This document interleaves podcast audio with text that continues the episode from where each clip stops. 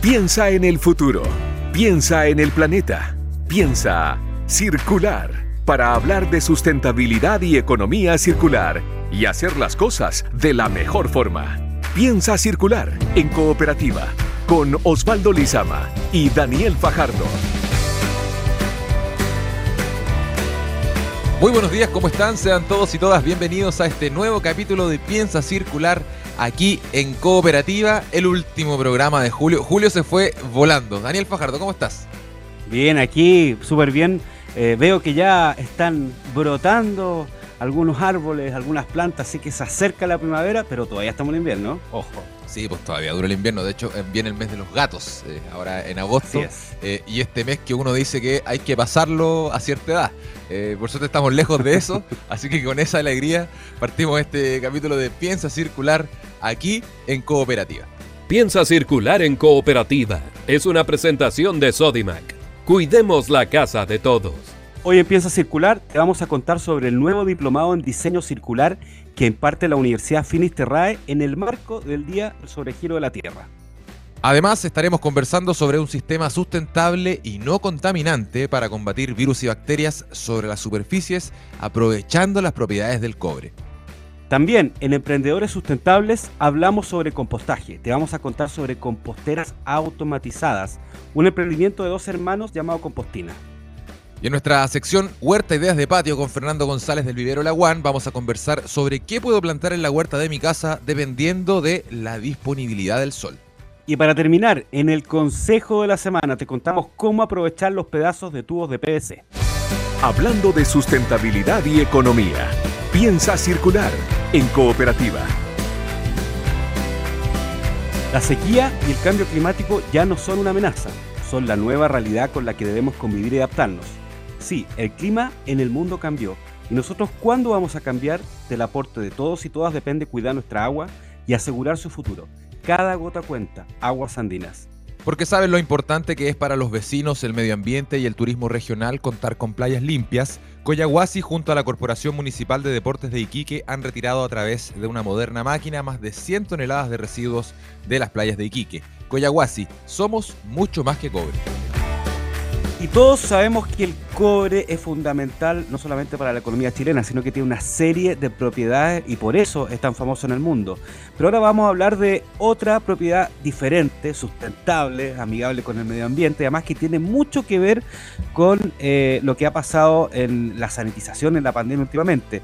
Vamos a hablar con la empresa Clean Cooper, quienes combaten virus y bacterias aprovechando las propiedades magnéticas y eléctricas del cobre. Y para eso estamos con Nicolás Méndez, socio fundador de Clean Cooper. ¿Cómo estás, Nicolás?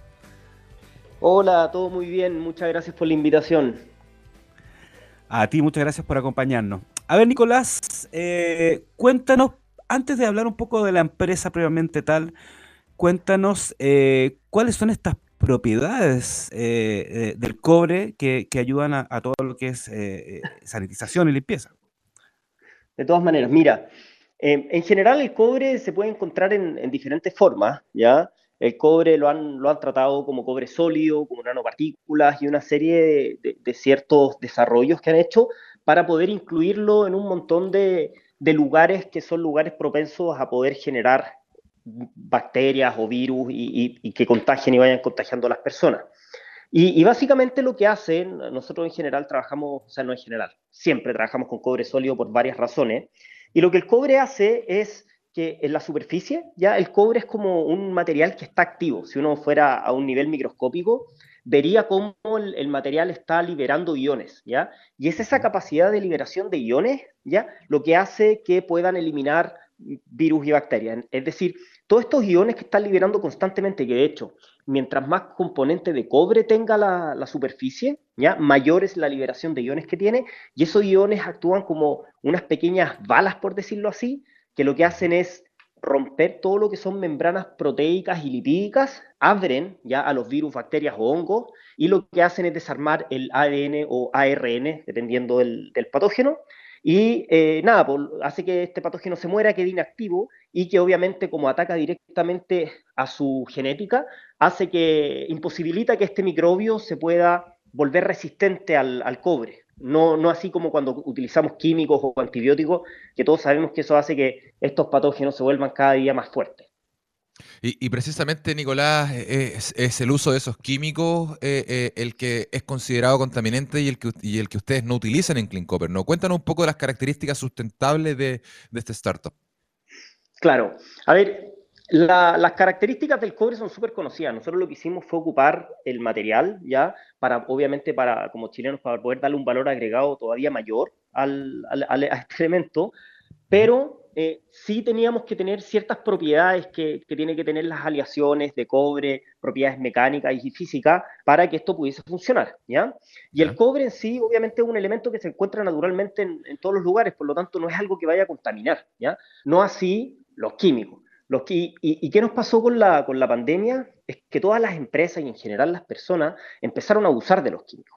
Cuando tenemos un organismo que, como el ISP, por ejemplo, que entrega resolución sanitaria, lo que hace es decir que estos químicos son seguros, ¿cierto?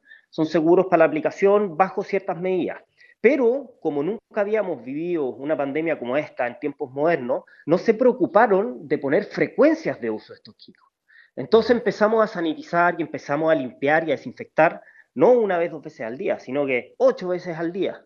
Y eso obviamente son químicos que se, evaporan, eliminan lo que son amonio cuaternario, el alcohol, ya, eliminan todo lo que son patógenos por evaporación. Entonces, todo ese químico que estamos ocupando finalmente se va al aire y contamina todo lo que son, y provoca las lluvias ácidas y contamina la agua, sin hablar obviamente de todos los plásticos que, en los que vienen los químicos que obviamente están constantemente contaminando. Entonces, lo que nosotros proponemos hoy día es decir, nosotros nunca vamos a poder dejar de lado los químicos totalmente, porque sí son necesarios para sanitizar ciertas cosas, pero son temporales. Es decir, cuando yo limpio con un químico, lo que pasa es que limpio, desinfecto, pero a los 10 minutos si alguien viene detrás infectado y toca esa superficie, esa superficie queda nuevamente contaminada hasta que alguien la vuelva a limpiar con químico. Y lo que nosotros proponemos con el cobre es dejar de hacer eso. Es como cambiar todo el paradigma que existe en cómo se, desinfecta. Entonces hoy día si nosotros cubrimos con Clean Copper eh, específicamente, que es una tecnología que hoy día está avalada por la ciencia,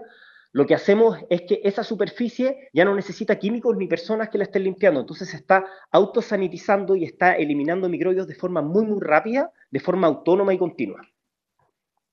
Nicolás, eh, bueno, aquí hay todo un desarrollo tecnológico, científico por detrás, también la búsqueda de, o sea, encontrar eh, una, oportunidad interesante. ¿Cómo, ¿Cómo nació esta idea eh, em, de, hacer esto? Digamos, tú tienes una profesión relacional o viste que una necesidad. ¿Cómo, cómo surge la idea? Mira, yo no, no, tengo ni una profesión relacionada directamente con, con, química. Sí, en la universidad vi mucho química y física, pues soy ingeniero civil industrial. Pero yo me fui a Estados Unidos a terminar un posgrado el año 2016 y el año 2017 tenía alguna relación con ProChile y fue una comisión del cobre. Y ahí conocí todo lo que tenía que ver con los usos alternativos del cobre y junto a unos profesores que, del posgrado que, que, yo tenía en, UCLA y en, y en LMU, empezamos a mirarle, empecé a contarles, dije, oye, ¿por qué el cobre no está masificado si tiene estas propiedades? Era como raro escuchar así como, oye, el cobre efectivamente elimina todos los patógenos, súper bueno, y no está en ninguna parte. Entonces nos pusimos a investigar de por qué no estaba. Y habían varias causas, que finalmente era que trataban de reemplazar el mobiliario, es decir, si yo te voy a vender una cama, no sé, una, una baranda, eh, te vendo la baranda de cobre. Y eso es tremendamente caro y es tremendamente eh, poco eficiente en el fondo para un flujo financiero de una compañía. Entonces lo que nosotros dijimos es, oye, ¿qué pasa si aprovechamos el mobiliario y en vez de venderle algo hecho completamente de cobre, se lo cubrimos con una aleación especial que esté probada como antimicrobiana?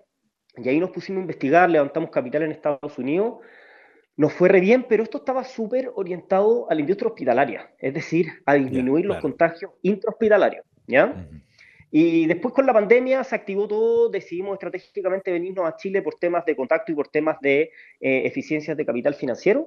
Y acá en Chile empezamos a traccionar el producto y ahí nos dimos cuenta que había un dolor súper, súper grande. Y el dolor se basa básicamente en que las áreas que están a cargo de las empresas de, de, de, mantener los espacios limpios hoy día no tienen control, porque en general las fuerzas de limpieza son tercerizadas, ¿ya? Entonces, lo que les pasa a ellos es que son tan grandes las infraestructuras que tienen, que cómo controlan que efectivamente los lugares estén limpios. Entonces, cuando se dieron cuenta que instalando Clean Copper podían bajar la frecuencia de limpieza, dejar de utilizar químicos, finalmente entre suma y resta, eh, el poner Clean Copper les, les llegaba hasta ahorrar plata teniendo un sistema automático de desinfección mucho más eficiente. Y ahí partió en el fondo toda la historia de la compañía, que hoy día ya estamos tratando de hacer esto más conocido y, y en fondo tratando de sustituir a los químicos que son tan, tan malos para el planeta.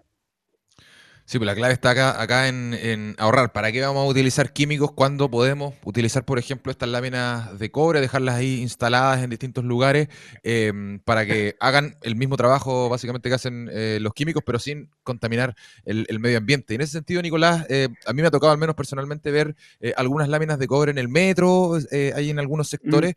cuéntanos un poco cuál es la aplicación actual que tiene en Clean Copper, em, considerando obviamente la pandemia, que me imagino que creció bastante ahí, el, negocio se expandieron bastante, em, y para que la gente se vaya imaginando también en qué se pueden utilizar este tipo de placas de cobre. Lógico, mira, sí, la verdad es que en, eso tienes razón, la, pandemia nos hizo crecer, nos hizo mostrar el producto hizo también mostrar un montón de productos. O sea, la, verdad es que yo hemos visto hartos jugadores que, entraron con temas de nanopartículas, que entraron con temas de otros recubrimientos de cobre.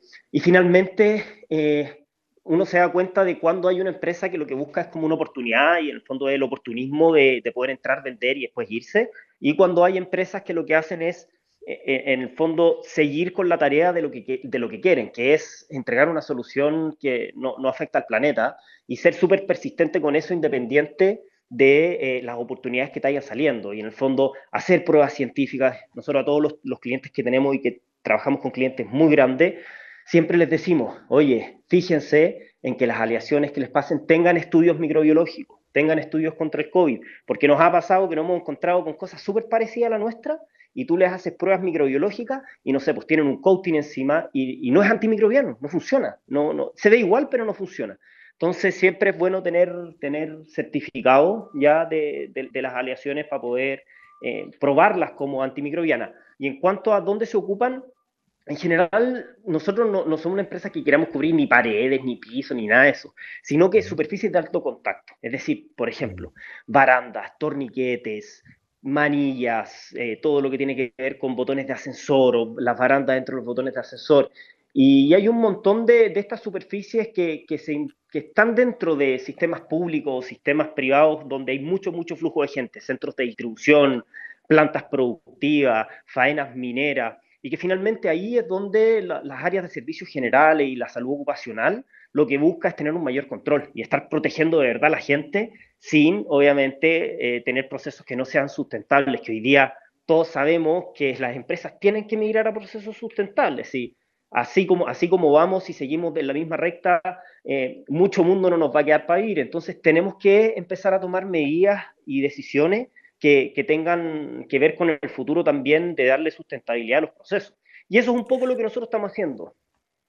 Nicolás estaba aquí viendo la página web, que está muy buena la historia, un poco que los griegos ya antes, 400 años antes de Cristo, ocupaban esto para, para sanitizar, ¿no es cierto?, para limpiar. Súper súper bueno el artículo.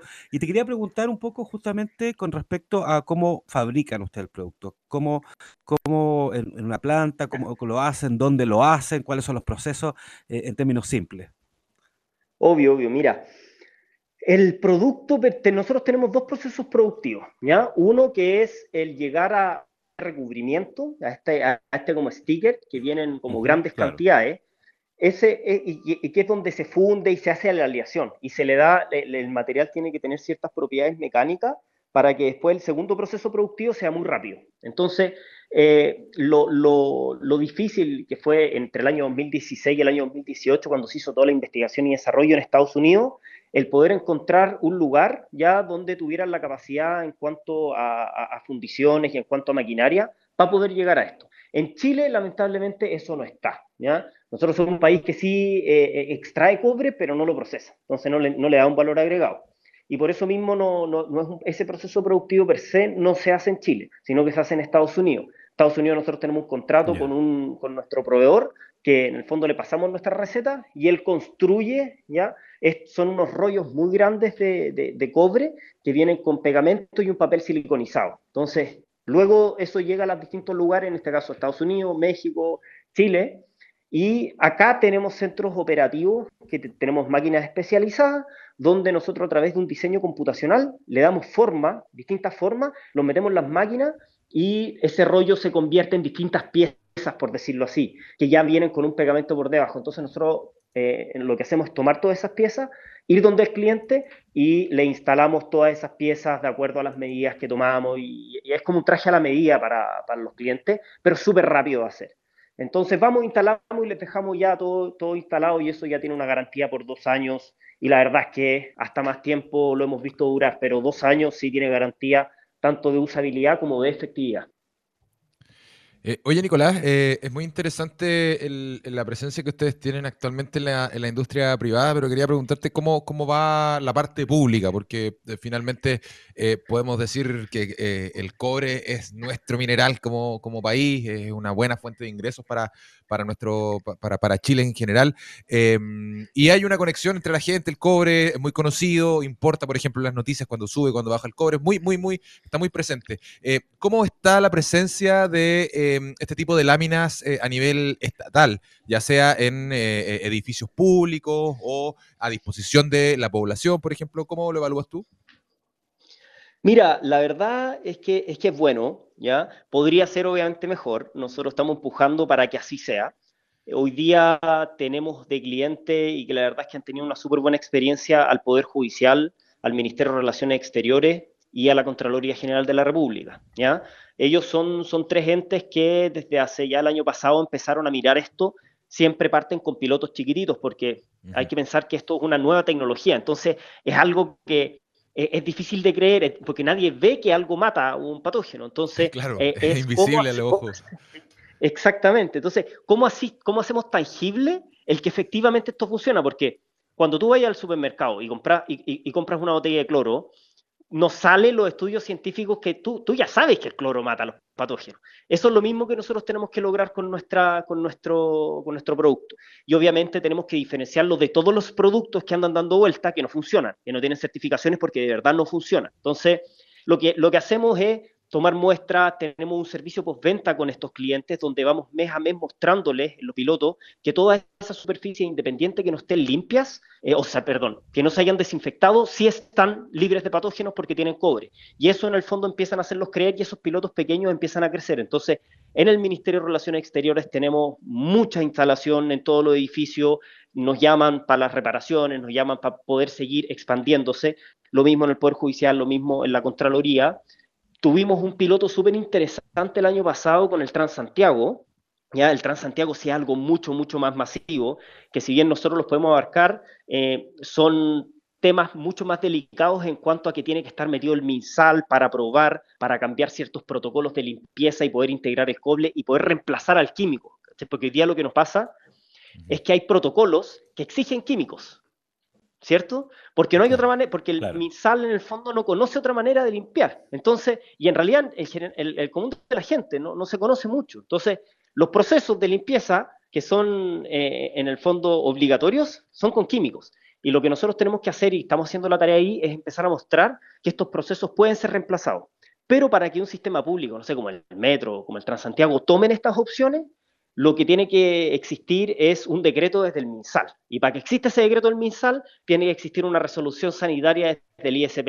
Y el ISP, si bien al principio no nos quería, en, el fondo, tomar mucho en cuenta, hoy día ya estamos con el segundo oficio ordinario y la verdad es que ya nos dieron la noticia de, mira, si todo efectivamente sale bien, todos los estudios que hicimos con laboratorios que salieron en general bien, eh, se va a dar por primera vez una resolución sanitaria a un producto sólido, ¿ya? Y una vez que eso pase, ya ahí cambian las reglas del juego porque finalmente dejamos de ser un complemento y pasamos a ser un sustituto legal a los químicos. Y eso es lo que estamos buscando hoy día. Oye, súper buena noticia. Eh, a mí, mientras estuve ahí conversando, se me ocurren un montón de aplicaciones que posiblemente ustedes ya la tienen vistas, pero te quería preguntar igual si, si, si, si tienen clientes o han visto sectores como, por ejemplo, los colegios la o, la, institución de educación superior y también en, en eventos, pues en eventos eh, de forma temporal a lo mejor utilizar este tipo de tecnología eh, tomando en cuenta la gran cantidad de gente que va a un evento, digamos. Efectivamente, sí. Mira, con, temas de evento tenemos que, distinguir las industrias que sí podríamos nosotros generar valor en cuanto a la utilización de nuestro producto, pero nos pasó mucho que habían industrias que estuvieron muy golpeadas por la pandemia. Entonces no tenían presupuestos para poder, independiente que esto a largo te puede ahorrar plata, igual es una inversión inicial, ¿ya? Y, y las industrias como la hotelería, como los eventos, ya que tuvieron muy, muy golpeadas por años por la pandemia, lo que les pasó es que no tenían presupuestos para poder instalar esto. No así, por ejemplo, como la industria de la salud, como la industria eh, minera, como la industria productiva, que ahí sí habían en el fondo recursos para poder implementar este tipo de soluciones. Eh, en cuanto a colegios, sí estamos con algunos colegios, eh, estamos también con algunas universidades en conversaciones, ya con instalaciones hechas, pero la verdad es que lo que más nos ha llamado la atención es que cuando uno va obviamente implementando estas cosas se va dando cuenta de quién realmente es tu cliente, y todo el sector productivo, eh, de, todo tipo, de todo tipo de producción, es el sector más activo y en el fondo el sector que quiere proteger eh, por los flujos que tiene de, personas a, los colaboradores. Y la verdad es que ahí ha sido eh, bastante amplio el negocio, pero yo sigo insistiendo que una vez que tengamos la resolución sanitaria, que esa resolución debiese salir en los próximos dos meses, ahí ya se cambian las reglas del juego porque ahí efectivamente podemos empezar a sustituir los químicos sin tener problemas las auditorías que genera el MISAL en, las empresas. Es Nicolás Méndez, socio fundador de Clean Copper, este emprendimiento, esta empresa que se dedica al combate de virus y bacterias, aprovechando las propiedades del cobre en estas láminas que ustedes eh, han podido seguramente ver ahí eh, en, el metro, en distintas clínicas están instaladas. Pueden encontrar el trabajo eh, de esta empresa en .cl, que es el sitio web. Nicolás Méndez, gracias por haber estado acá en Piensa Circular. Te mandamos un abrazo y que tengas un excelente fin de semana. Un abrazo. Muchas, muchas gracias. Abrazo de vuelta. Buen fin de semana. Chao. Que estés muy bien. Chao, chao. Acá, nada se pierde. Piensa Circular en cooperativa. Las botellas retornables son un ejemplo de economía circular y su aporte sustentable podría resumirse en cuatro R's. Reducir, recuperar, reutilizar y reciclar. ¿Y tú? ¿Ya eres retornable? En esta celebración son todos bienvenidos. En Sodimac estamos cumpliendo 70 años. Por eso queremos celebrar estas 7 décadas de vida contigo y con las mejores ofertas para ti. Sodimac, haz de tu casa el mejor lugar del mundo. Y atención con este dato, te contamos sobre un nuevo diplomado en diseño circular que es implementado por la Facultad de Arquitectura y Diseño en la Universidad Finisterrae. El lanzamiento se enmarca en el Día del Sobregiro de la Tierra. Los detalles de este diplomado en diseño circular en la siguiente nota del periodista Mariano Reyes. El diseño como eje de cambio de paradigma es la línea principal del nuevo diplomado de diseño circular que implanta la Facultad de Arquitectura y Diseño en la Universidad Finisterra. Tiene como objetivo entregar herramientas técnicas que permita implementar estrategias de economía circular en toda la cadena de valor de los productos, de los servicios o también de las experiencias que se vayan a diseñar. La cátedra se plantea en un enfoque sistémico y de manera multidisciplinaria teniendo como referencia las exigencias del mercado actual y también las capacidades técnicas instaladas. La importancia de expandir el pensamiento circular a diferentes ejes de la productividad fue parte de lo que comentó Carola Moya, directora académica del Diplomado Diseño Circular de la Universidad Finisterra. Para entender la importancia de vincular la economía circular al diseño, debemos estar conscientes de que el 80% de la carga ambiental de un producto o servicio se define en la etapa de diseño. Por lo tanto, si queremos hacer un uso más eficiente de los recursos y disminuir las huellas ambientales, es en esta etapa de diseño donde debemos implementar estrategias. Y es a través de las estrategias circulares que vamos a poder hacer más eficiente todos los procesos, evitando la generación de residuos y reinsertándolos a la cadena. Por esto es fundamental contar con herramientas circulares para diseñar productos, servicios o experiencias más eficientes, de menor impacto y así además ayudar a cumplir la hoja de ruta para un Chile circular al 2040. El programa está dirigido a profesionales del diseño, la arquitectura, publicidad o también la industria creativa con intereses e injerencia en el desarrollo de un entorno rápido, cambiante, competitivo,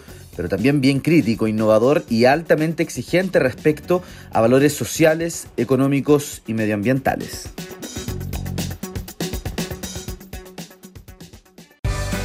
Empieza a circular canciones que vuelven con nueva vida.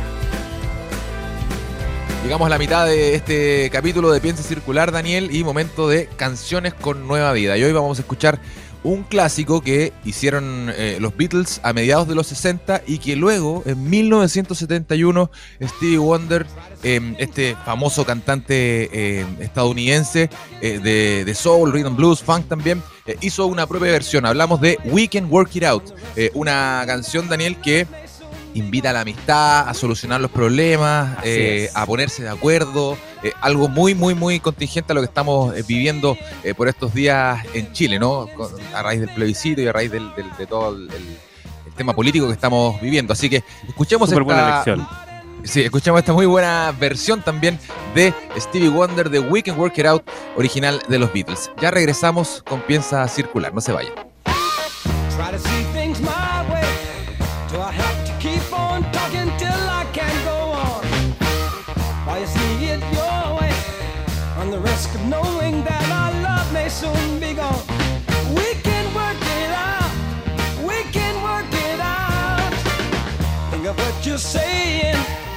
Can get it wrong and still think that it's alright.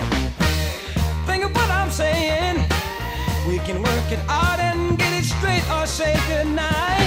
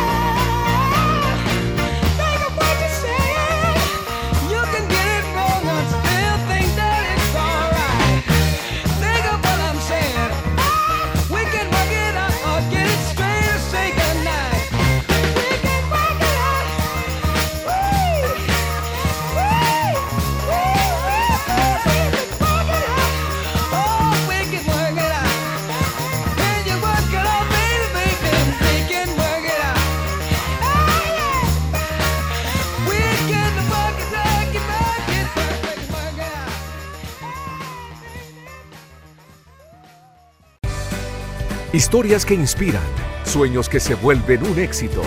Empieza a circular. Hora de emprendedores.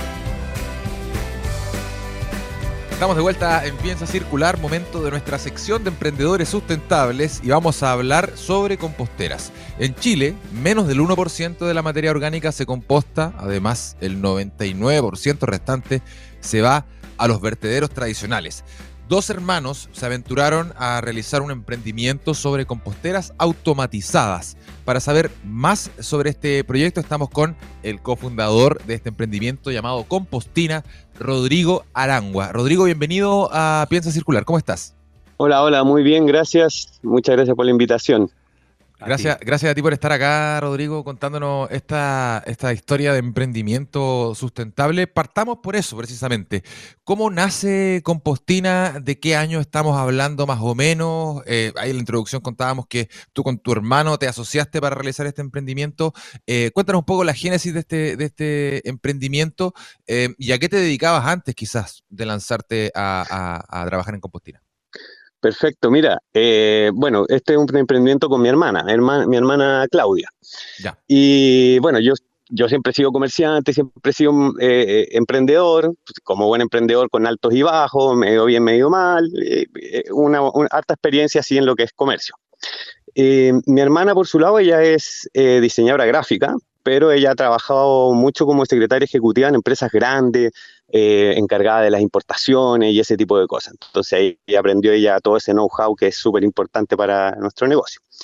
Entonces ella con este conocimiento empezó a ver siempre bien buquilla y empezó a ver cosas en, en, China, a ver qué se podía traer, productos interesantes y siempre pensando un poco en la, o sea, principalmente en realidad en la sustentabilidad en, hacer algo positivo, digamos, por el, por el planeta, algo que yo también siempre tuve la inquietud. Entonces yo coincidió también justo que yo estaba en un momento en que estaba viendo qué, qué hacer, y ella me dijo, mira, vi estas composteras giratorias, que estas, están, eh, aclaro el tiro, que no son automatizadas, estas son domiciliarias, con las que empezamos, ¿ya? que son giratorias, es un sistema innovador que no, no, usa lombrices, se gira, por lo tanto el sistema aeróbico es perfecto, está, genial el producto. Entonces yo me entusiasmé y dije, ya, pues traigámosla. Bueno, trajimos la prueba, famosa prueba piloto, trajimos como 30, se vendieron en un mes, volaron las composteras. Así que dijimos, bueno, lancémonos y nos lanzamos, trajimos ahí el container y todo lo demás. Esto fue hace como cuatro o cinco años. Eh, entonces, bueno, empezamos así, empezamos a vender las composteras.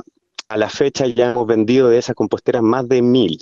las vendemos a, hogares, a instituciones, colegios, jardines infantiles, de, empresas, etcétera. ¿ya? Eh, bueno, y durante este tiempo nosotros empezamos a analizar el mercado, que es un poco lo que, lo que yo hago cada vez que entro a, algún negocio y vamos a analizar el mercado, ver qué, cuál es la necesidad y todo esto. Ahí nos dimos cuenta que la necesidad más grande es, el servicio, y no solo en los hogares, sino que en la industria. O sea, en otras palabras, eh, el mercado está en pañales y, eso por decirlo menos, porque realmente eh, hay mucho, mucho, mucho que hacer. Ahí está eh, la parte, digamos, reciclaje vidrio, cartón, todo lo que ya sabemos, eso está ya bastante, ya está, digamos, ya hay mucha gente preocupándose, está muy avanzado. Entonces dijimos, bueno, démosle a esto del compostaje, que es la necesidad que, hay. Y bueno, así es como hemos estado entregando este servicio. Eh, eh, ya le dimos ese enfoque, o sea, desde la persona del domicilio nosotros le entregamos una asesoría de por vida, por ejemplo. O sea, nosotros tenemos tal seguridad en, en, lo bueno que tiene, en lo bueno que es nuestro producto, que nosotros entregamos asesoría por vida. Y de las mil composteras que hemos vendido, no hemos tenido un caso de alguien que no haya podido compostar es realmente buena la compostera. Y mm. obviamente eh, eh, nos empezamos a meter en lo que es la industria también, porque hay una necesidad importante y como todos sabemos, la industria contamina muchísimo. Entonces, así es como entramos a esta área, tenemos alianzas con empresas costarricenses, con empresas europeas, los cuales ya llevan más de 30 años trabajando esto y, con empresas y, domicilios también. Entonces nos hemos lanzado bastante a, esa área y la verdad es que la recepción ha sido impresionante. O sea, de 10 mails que mandamos, nos contestan 5 eh, positivamente, que les interesa, que quieren escuchar, que quieren saber, quieren ver soluciones para eh, la solución de sus residuos orgánicos. Así que por ese lado estamos súper contentos. Y para terminar un poco el resumen de la empresa, obviamente nos expandimos un poquito por algo que el mercado también pidió, que fue como, bueno, una vez que tengo el compost, ¿qué hago con él? Me, puede armar un huertito, un jardín, por, supuesto. Entonces, entregamos ese servicio también y también estamos en el tema de la reutilización de aguas grises, esto en, en la parte domiciliaria, no industrial, con unos contenedores de agua súper buenos también, flexibles, fáciles de usar. Entonces, mm. ahí hacemos nosotros este ciclo sustentable que eso es lo que ahora tratamos de, entregar como el servicio óptimo, es el, contenedor de agua con una compostera, con un huertito que se alimenta del compost, se alimenta de la reutilización de agua y todo esto envuelto en educación, que entregamos talleres, obviamente, tanto de compostaje, huerto y, sustentabilidad en general. Y la verdad es que cuando explicamos esto, la gente le encanta porque encontramos que es una buena idea y así eh, lo cree la gente también. Rodrigo, bueno, una solución absolutamente en 360, ¿ah? Eh, y además una buena, llegaste en el momento justo, digamos, empieza a leer rep el próximo año, eh, entonces estamos en un momento en que la gente está pidiendo y está tratando de entender este tipo de soluciones, pero cuéntanos un poquito em, la, diferencia entre una compostera normal, tradicional y, y, no automatizada, que es lo que entregan ustedes. Y mm, más específicamente, ¿y cuál es el público al que están llegando también, el, público, digamos, domiciliario, ¿no? el de la empresa, el domiciliario. Mira, la verdad es que, eh, a ver, el público primero que nada al que estamos llegando es, todas las personas, eh, personas y empresas, pero eh, todas las personas que, están preocupadas por la sustentabilidad. La verdad es que todo, que, hoy en día es, muchísima gente, cada vez somos más los que nos preocupamos por hacer algo, por la sustentabilidad, por, por, el, por el planeta. Entonces, eh, ese, ese, la verdad es que es nuestro foco. Tú quieres ser más sustentable, ok, aquí estamos para ayudarte, así es como lo puedes hacer. Y ahí un poco me engancho también de que la solución que nosotros entregamos es muy, es muy amigable, como te contaba, es muy fácil de usar. Entonces justamente también está dirigido a las personas que no quieren dedicar su, su día entero, o su vida al compostaje. O sea, eh, yo trabajo, tengo hijos, tengo mil cosas que hacer, entonces también a veces esa es la razón para que algunos no composten. Entonces, la gracia de esta compostera es que es muy fácil y se usa, se usa muy poco tiempo y es muy eficiente. La diferencia, ahora entrando a, tu primera pregunta, la principal diferencia es el sistema giratorio, más que el tema automatizado, porque como digo que es automatizado es una cosa ya más tecnológica, de que tenga un motorcito que dé vueltas tantas veces al día y todo lo demás, ¿ya? Pero la, la parte importante aquí es el sistema giratorio que permite la aireación casi prácticamente perfecta. Entonces, así evitamos el sistema anaeróbico. El sistema de compostaje es para todos igual. Ya lo que yo les voy a explicar ahora es, válido para todo tipo de composteras, cuadradas, de cajón y todas. Es, una receta, ¿cierto? Que, tenemos materia orgánica, material secante o materiales café, que es el, el, cartón, la hoja seca y todo ese tipo de cosas, la humedad, la temperatura, la aireación. Obviamente que hay otras cosas, pero eso, eso digamos que son como los ingredientes principales. Eh, la aireación es esencial para evitar el sistema anaeróbico, como te decía. Cuando el sistema anaeróbico se produce cuando eh, falta oxígeno, o sea, cuando hay mucha agua o cuando esto está permasado, estancado, como pasa en las composteras de cajón muchas veces. Por lo tanto, el revolver el compost, airearlo, es esencial. Airearlo bien. Por lo tanto, esa es la gracia que tiene esta compostera eh, principalmente, que voltearlo es muy fácil. Una de cajón, si tú quieres eh, revolver bien el compost que hay adentro, es difícil, requiere fuerza, bueno, eh, este, este eh, un, bastón revolvedor, que aunque lo tengas y sea la mejor tecnología de, en bastón, necesitas mucha fuerza para revolver eso, y aunque logres hacerlo, difícilmente vas a poder revolverlo todo. O sea, siempre te van a quedar algún rinconcito que no llegaste, que no pudiste. Entonces, en ese rincón, en esos lugares donde no pudiste llegar, se va a producir el sistema anaeróbico y salen las bacterias anaeróbicas y eso es lo que produce el mal olor, la putrefacción y todo esto, lo que no queremos. Entonces, esa es la gracia de estas composteras, la facilidad de aireación, entonces evitamos todos estos eh, malos olores y obviamente las plagas y, todo, todas estas cosas. Rodrigo, eso es lo principal. En, esta, en estas composteras giratorias de 160 litros, que entiendo que es como el modelo estándar eh, que, tienen, que tienen ahí ustedes en compostina. Eh, ¿En cuánto tiempo se genera el compost? Em, ¿cuánto, eh, ¿En cuántos días, por ejemplo, una familia, no sé, de cuatro o tres integrantes podría llenar esta compostera o ir consiguiendo compost? Cuéntanos un poquito más como datos de ese proceso. El, el detalle, sí, mira. Eh, de hecho, tenemos un video ahí que después la gente lo puede ver en la página que se llama Conoce a Compostina en un minuto.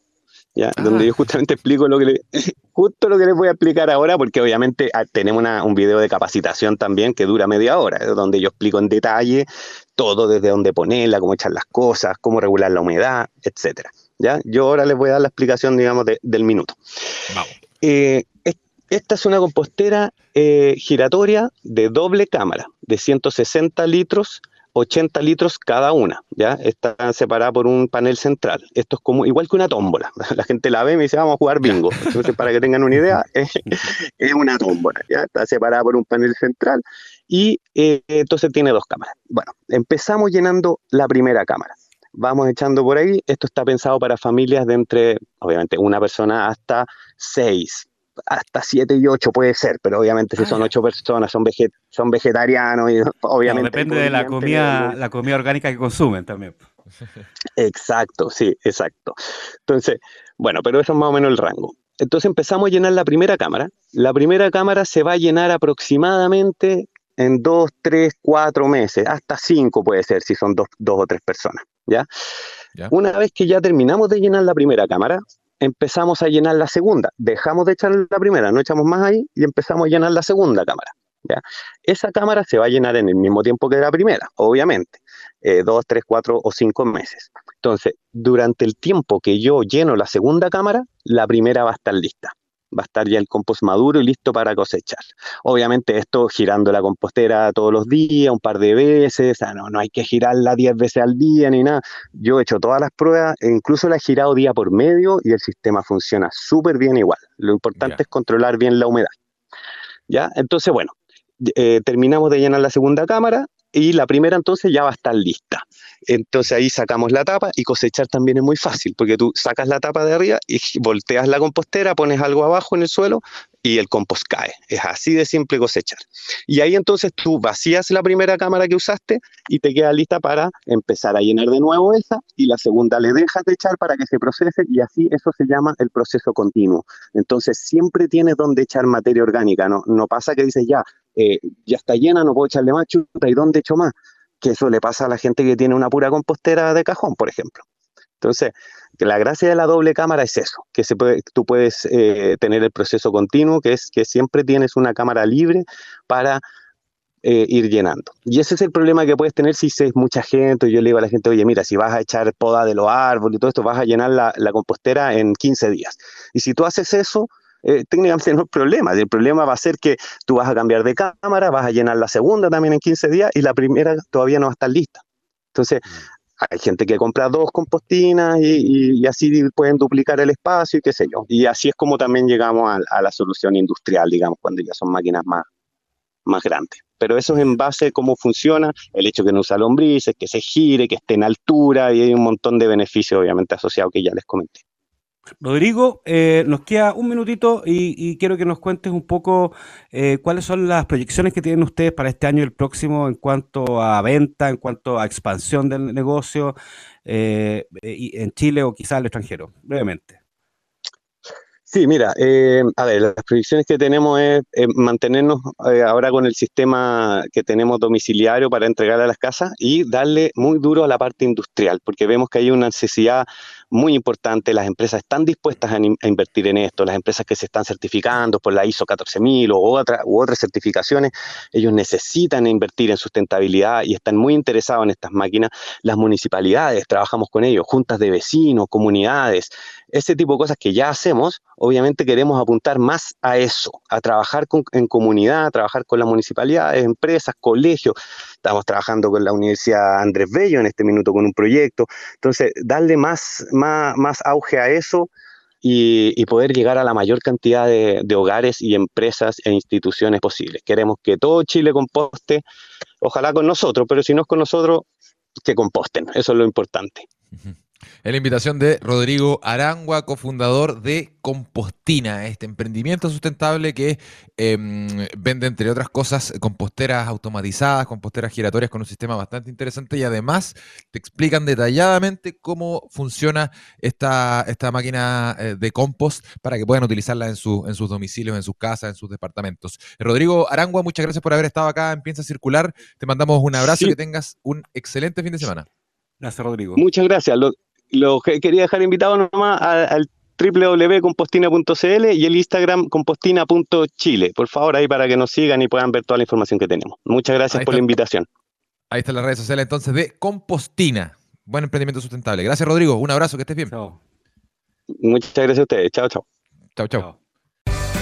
A esta hora, las ideas son de patio, de terraza, de balcón de jardín y de huerta autosustentable. Vamos a saber tips y consejos para los huerteros, junto a Fernando González del Vivero Laguán en Calera de Tango. Esta vez hablamos sobre qué puedo plantar en la huerta de mi casa dependiendo de la disponibilidad del sol. Buenos días, Fernando, ¿cómo estás? Hola, bien, ¿y ustedes cómo están? Bien, muchas gracias. Cuéntanos. Qué bueno.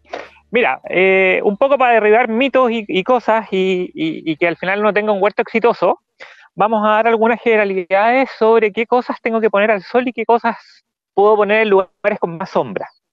Muchas veces uno tiene terrazas donde no te pega el sol directo, etc. Entonces, como para darle unos tips como de libro, todo lo que, a ver, todo lo que es de hoja, yo puedo tener de 2 a 4 horas de sol al día me explico, lechugas, misunas, espinacas, requieren menos sol, entonces yo las podría tener en esos lugares donde me pega el sol un par de horas al día. Cuando me voy a lugares donde me pega el sol de 4 a 6 horas, más o menos, todo esto es relativo, no, tiene que ser tan, tan al callo, eh, puedo poner cosas que son bajo tierra. Eh, rabanitos, papas, zanahorias, todo lo que crece bajo tierra de dos, o sea, de cuatro a seis horas. Y cuando me voy a cosas que son de fruto, entiéndase por fruto tomate, pimentón, berenjena, ají, eh, ya me voy de seis horas hacia arriba.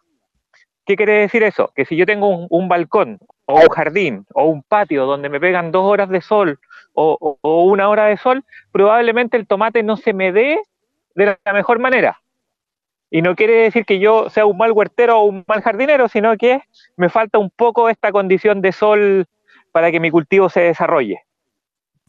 Fernando, dos, preguntas, dos preguntas al respecto. La primera, eh, ¿da lo mismo eh, eh, la, hora que llega el sol en el día o, o, no es lo mismo la mañana que la tarde? El sol de la mañana siempre es un sol que es un poco más liviano. El sol de la tarde es un sol mucho más fuerte. Entonces, siendo el mismo sol, estamos hablando de intensidad. Eh, cuando yo tengo dos horas en la tarde, o sea, al final si yo estoy dentro de los parámetros de horas, no debería tener problema. Ahí el tema va más de la mano de otras cosas que hablamos en otros momentos, que al final yo me tengo que preocupar un poco más del riego, uso el mulch, uso otras cosas, pero teniendo las, las horas de sol que yo les mencionaba, no deberíamos tener mayor problema. Ya, y la segunda pregunta, ¿esto mismo eh, corre para la gente que tiene los huertos en los invernaderos? En esta época que todavía es un poco frío, hay gente que ya está poniendo los invernaderos. Es que al final, al final el tema del invernadero, cuando nosotros estamos de repente en la zona central o en algunos lugares, yo lo que hago con el invernadero es eh, apurar algunas cosas. Apurar algunas cosas me refiero a si yo tengo lechugas en el invernadero, por ejemplo, hoy día, van a tener un ciclo mucho más rápido, van a tener más temperatura, no voy a tener tanto problema con el frío. Eh, hoy día en invernadero yo estoy haciendo, por ejemplo, los, partiendo con los almácigos de primavera-verano, tomate, estas cosas, que al final yo voy ganándole un poco de tiempo al tiempo. No, no debe, yo cuando estoy en lugares donde no tengo tanto frío, no tengo mayor necesidad de tener invernadero. No sé si me explico. Perfecto, perfecto, súper bien. Pero la, la, luminosidad al final es lo que es súper importante para que yo pueda tener, tener un éxito con mis cultivos. Por eso, un poco para cerrar el tema, por eso los cultivos indoor al final utilizan luz. Tú ahí no tienes sol, pero si tienes luz que me, me, permite desarrollar el, cultivo. Perfecto, súper buen dato de las horas de luz según el tipo de cultivo de Fernando González del vivero La Guandi Calera Tango. Muchas gracias Fernando y nos vemos el próximo sábado. Ya, pues que estén muy bien, muy buena semana. Un abrazo. Igual. Datos para hacer de este mundo algo más circular. Consejo Circular. Llegamos ya al final de este capítulo de Piensa Circular aquí en Cooperativa y antes de cerrar, como siempre, tenemos espacio para el Consejo Circular de la semana, Daniel Fajardo, que tiene que ver con los pedacitos de tubos de PVC, que uno siempre tiene en la casa por ahí algún pedacito de PVC, ¿no? ¿Qué podemos hacer con ellos? Oye, los tubos de PVC son un material súper fuerte, firme y dúctil de utilizar y se pueden hacer un montón de cosas. Yo los invito a que vean, vean en internet eh, pueden hacer construcciones, pueden hacer millones de cosas, basta básicamente los tubos o los pedazos de tubo que les sobren, los codos, las uniones y el, este, este pegamento especial para PVC. Pero por ejemplo, cuando quedan retazos chicos, eh, tú puedes pegar estos retazos, eh, por ejemplo, en, la puerta de, la cocina, donde se guardan generalmente los basureros abajo, ¿no es cierto? En esa puertecita. Tú en, el, en, la, en la, orilla de la puerta, por dentro, pega los tubos de PVC em, de forma vertical y puedes poner algunos artículos de aseo que calcen ahí, por ejemplo, cobillones, ¿no es cierto? Eh, un plumero, eh, un montón de cosas, incluso puedes utilizar para ciertos eh, elementos de la cocina, porque se, los pones por arriba, se, introduce el elemento y te sirve para eso. También para las herramientas, si tú tienes una pequeña bodega o ni siquiera un, pedazo donde guardas las herramientas, puedes poner los pedazos de tubo C de forma vertical, pegarlo eh, eh, a la pared con un pegamento, con un tornillo, eh, da lo mismo, y vas poniendo las herramientas encima y te quedan ordenadas también. Es una súper buena forma de ocupar los tubos de PVC. Ahora, si quedan varios pedazos, tú puedes hacer construcciones. por ejemplo, yo tengo un amigo que hizo un bicicletero, ¿ah? donde puso, empezó a unir, hizo un bicicletero para tres bicicletas. Puede hacer mesas, puede hacer mini basurero haciendo una estructura como un cubo. En el fondo, los tubos de PVC no hay que botarlos porque se pueden aprovechar para un montón, un montón, un montón de cosas, además que son bien contaminantes, entonces tampoco no es cosa de llegar y botarlo a un vertedero. ¿ah?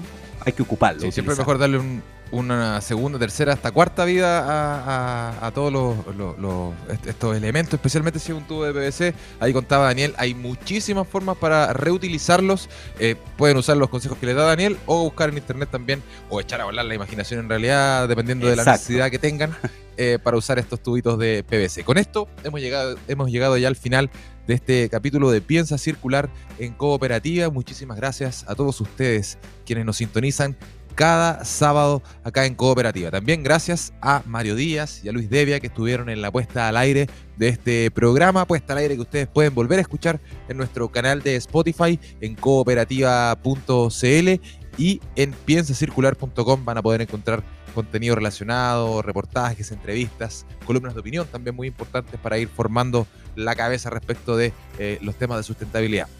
Daniel Fajardo, nos reencontramos entonces la próxima semana cuando ya sea el mes de agosto, a ver si lo pasamos. Así es, el mes de los gatos.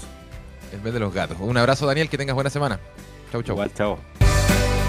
Fueron los temas de sustentabilidad y economía circular que hacen girar el planeta. Piensa circular. Fue una presentación de Sodimac. Cuidemos la casa de todos.